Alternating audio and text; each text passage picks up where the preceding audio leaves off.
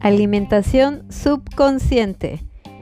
Quédate hasta el final porque te voy a compartir cómo puedes alimentar a tu mente subconsciente de forma positiva.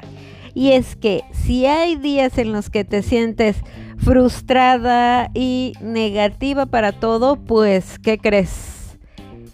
Ponte un poquito a pensar con qué estás alimentando a tu subconsciente.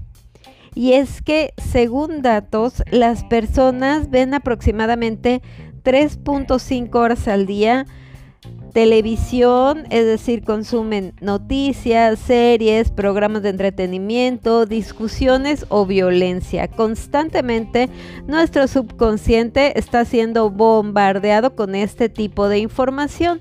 Y si tú eres de las personas que ya se rebeló en contra de la televisión, pues entonces compárteme cuánto tiempo pasas pegada o pegado a la pantalla de tu celular viendo Instagram o viendo Facebook y haz de cuenta que es como si te absorbiera un vórtice en Instagram o en Facebook y luego pasamos horas y horas y horas ahí y aunque tú en teoría solo pongas atención a los mensajes positivos o a las fotos lindas o cosas por el estilo, la realidad es que la parte subconsciente detecta todo lo demás. O sea, por ejemplo, has visto esa parte de Instagram donde está el buscador, que te aparecen como diferentes opciones de publicaciones de personas que usualmente no sigues.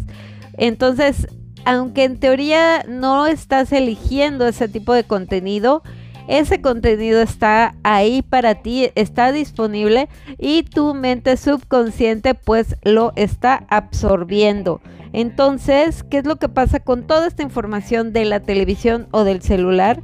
Pues que con todo esto tu mente afirma diariamente que el mundo no es un buen lugar y que tú no puedes cambiar. Entonces constantemente te estás llenando de mensajes negativos, de todos los problemas que hay alrededor del mundo. Y es que es cierto, hay por ahí problemas, pero no se ayuda a nadie si se bombardea diariamente con los problemas del mundo o con cosas que en muchas ocasiones no está a nuestro alcance cambiar.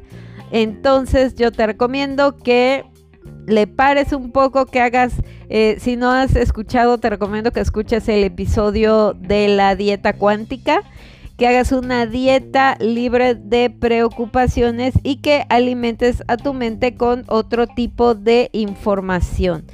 Entonces, ese es el tip más importante, como ser muy consciente de las cosas que están alimentando tu mente actualmente.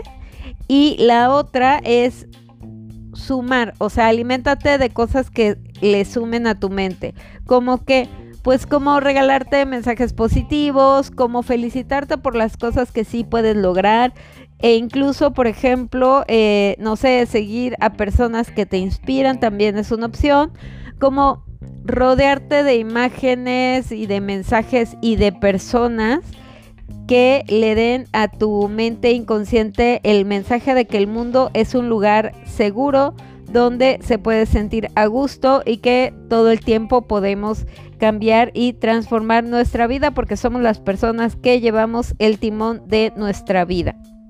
Entonces esa es una parte muy importante, ser muy consciente del contenido que consumimos y aprender, eso es fundamental, aprender a diseñar el mundo, tu mundo, de manera en que lo puedas disfrutar. Aprende a diseñar el mundo que tú quieres en tu vida y el mundo que puedes disfrutar y a rodearte de personas que te inspiran, que te motivan y que elevan tu energía.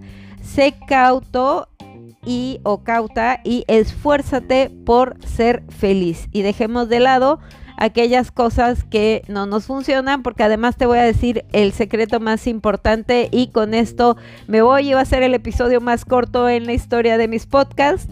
El 90% de lo que te preocupa no sucede. Quédate con eso. El 90% de lo que te preocupa no sucede. Yo te envío un gran abrazo. Esperamos que hayas disfrutado el tema del día. Te esperamos mañana con más Rutina Saludable. Únete a la comunidad Rutina Saludable y ayúdanos a transformar la vida de más personas compartiendo este podcast con quienes necesiten un cambio radical desde el amor propio.